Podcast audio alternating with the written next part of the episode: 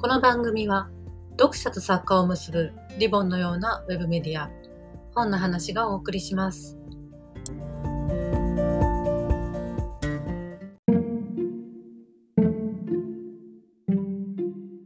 こんにちは。マイケル・ジャクソンをこよなく愛する編集者が本を読んでは思い出す。マイケルのあれこれをお話しするこの企画マイケルと読む。まずお話しするならばこの一冊になるかと思います。最初は桜庭一樹さんの傷痕。彼この国が20世紀に生み落とした偉大なるポップスターキング・オブ・ポッ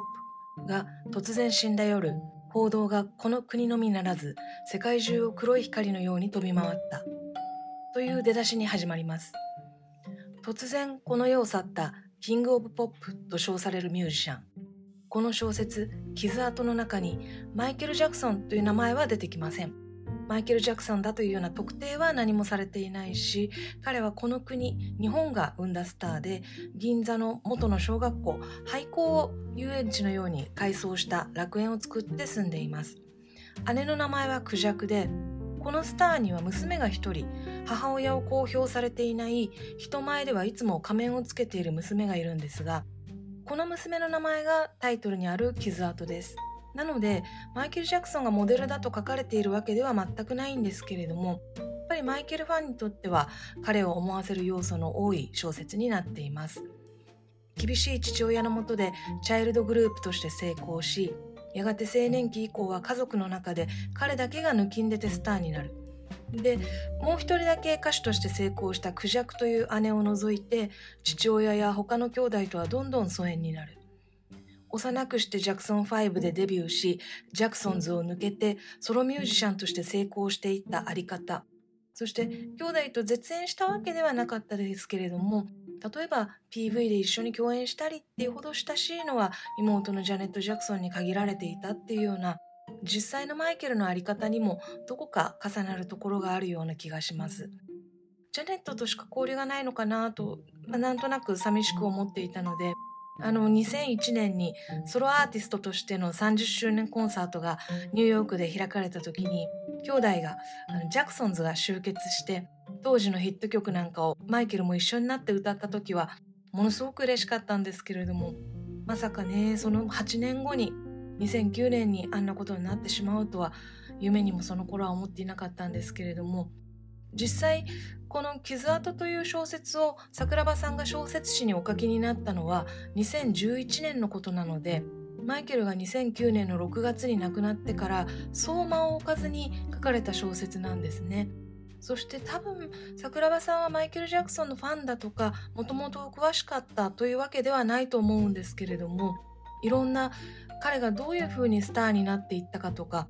どういう苦悩を抱えていたかとかどういったスキャンダルに巻き込まれてしまったかなどが丁寧に調べられていて消化されて土台になっている小説だなと思います。ちなみに傷跡は2012年に講談社から単行本が出版され現在は文春文庫や電子書籍でも読むことができます。え本筋に戻っていきますとこの中に出てくるキング・オブ・ポップというのは世界中で彼に並ぶものはないっていうようなスターになります。でその一方でボランティアにも熱心でノーベル平和賞にノミネートされたとも言われる。だけどだんだん周囲の人には心を開かなくなって一人でその元小学校を遊園地のように改装した楽園という場所に信頼のおける人だけを集めて後には娘と2人で暮らすようになっていく。である日彼の楽園に招いた子供から突如性的虐待で告発され示談の後裁判で無罪を勝ち取るも社会的にも精神的にも深いダメージを受けるここで描かれている全ての流れもそうなんですがパフォーマンス中は圧倒的な堂々たるスターなのにプライベートになるとどこか儚げで姉のクジャクからあの子は線が細いって心配されたりする感じがあのありし日のマイケルの佇まいを思い出させるなと思います。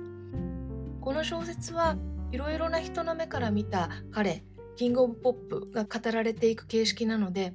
スターの心の内っていうのは描かれないのですがこの小説の中で彼が動いたり喋ったりするたびにマイケルのあの歌う時の強い声が嘘のような話す時のささやき声のような小さな声が聞こえてくる気がします。この小説でもかなり肝の部分といえる4章「風の歌」というのはここではキング・オブ・ポップのことが大好きで大好きで楽園に招いてもらえるようになってそれなのに父親に言われるままにいつの間にか彼を告発する立場になってしまう。一躍有名になって世間から復讐ベンデッタという名前で呼ばれるようになる少女の目を通して物語が語られます。ここで彼に憧れ抜いて楽園で一緒に過ごすベンデッタの目に映るキング・オブ・ポップの真実の姿というのが一瞬だけ描かれるんですがこれがもうとっても切ないいい場面なんです。ちょっと読んでみます。もしかしたら言葉にするよりメロディーに乗せた方が自分を表現しやすかったのかもしれない彼の話すことって観念的で取り留めなくって実のところよくわかんないことが多かった。だけどこの夜その旋律に耳を傾けると話してる時よりずっと深く思いが伝わってくるようだった。寂しいって。それに僕はとっても疲れてるんだって。マイケルが世界のマイケル・ジャクソンであることをやめてただ一人のただの人間である瞬間を目撃できたとするならば多分というか絶対にこういう風だっただろうなと胸を締め付けられるような心に残る場面です。やっぱりこういうところが小説のすごいところで普通に生きていたら遭遇できない私にとって一番のスターっていうものの秘められた素顔を鮮やかに想像させてくれます。もちろんこの素顔っていうのは桜庭さんの想像から生まれた素顔なんですけれど一人の生身の人間という器が抱え込むには巨大すぎる才能を持って世界中でただ一人オンリーワンの存在になってしまった人の圧倒的な孤独感というものについての桜庭さんの眼差しがあまりに的確すぎてマイケルの胸の内もちろん彼しかわからないことですがでもきっとこういうものだったんだろうなと思ってしまいます。こういう孤独な心からキラキラした時に哀切なメロディーが生まれてきたのかと思うと今更ながらになんだか泣けてきてしまいますこの傷跡を読む時に合うんじゃないかなと思っているのは「History」というアルバムに収録されている「Childhood」ですこれは歌詞の第一声からして「Have you seen my childhood? 僕の子供時代を見かけなかった?」と問いかける失われた子供時代というものについての切々と振り返るようなマイケルの本心が込められているのではないかなと思える曲です。この曲についてるミュージックビデオの映像もサビの後のインストゥルメンタルの部分で盛り上がっていくメロディーの時にこう空を船に乗った子供たちが楽しそうに飛んでいくんです。それを地上からマイケルがすごく優しい表情ででもどこか自分はあの船に乗ることはできないんだっていう目で見送っているのがこの雰囲気というのが「傷跡」という小説にはすごくよく合うんじゃないかなと思っています。この「傷跡」というタイトルがキング・オブ・ポップの娘の名前でもあるようにこの小説での大きなテーマは失われた子供時代を大人になって取り戻すことは可能なのか子供時代を失った親に育てられ慈しまれたその子供というのはどう生きていくのかということでもあると思います。この娘の傷跡が父を失った直後にあるイエロージャーナリストに向かって言う「あの人はいい父親だった」というセリフがあのマイケルのお葬式で娘のパリスちゃんがスピーチした「Daddy has been the best father」というあの涙ながらの言葉を思い出してファンとしては非常に胸に迫るものがあるんですけれどもこの傷跡が父を突然の死で失うのもやはり現実のパリスちゃんと同じ11歳の時です。他にもこの作中にはマイケル・ジャクソンということを明記しないけれどもマイケルのことを連想させる要素というのが散りばめられているのもファンにとっては楽しい読みどころかなと思います。例えばですね、えーと、バッドツアーの時のペプシコーラの CM を連想させるルナコーラっていうポスターが出てきたりキング・オブ・ポップと親交の深かった往年の大女優というエリザベス・テイラーを思わせるような登場人物が出てきたり他にもですねクインシン・ジョーンズとかジェニファー・バトゥンとかマイケルファンにとってはああの人かもと思わせるような登場人物が出てくるのでなんだか平行世界あのパラレルワールドのマイケルを見ているような不思議な気持ちも味わうことができます。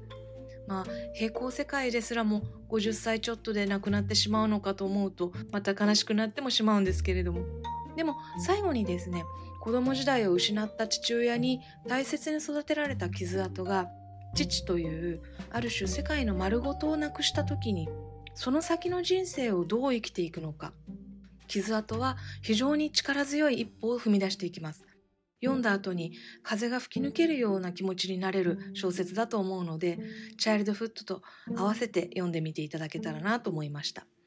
とこんな調子でただただ一ファンが一人おしゃべりするだけの企画ですが持て余しているマイケル愛を本と結びつけてお話ししていきたいと思いますのでもしよろしければまたお暇な時に聞いてみてください。本の話ポッドキャストではこういう編集者がお話しする企画だけではなくて作家の方が自作を朗読したりインタビューに答えたりという豪華な企画もお届けしていますのでぜひフォローしてみてくださいではマイケルと読むまたの機会がありましたら今日はありがとうございました。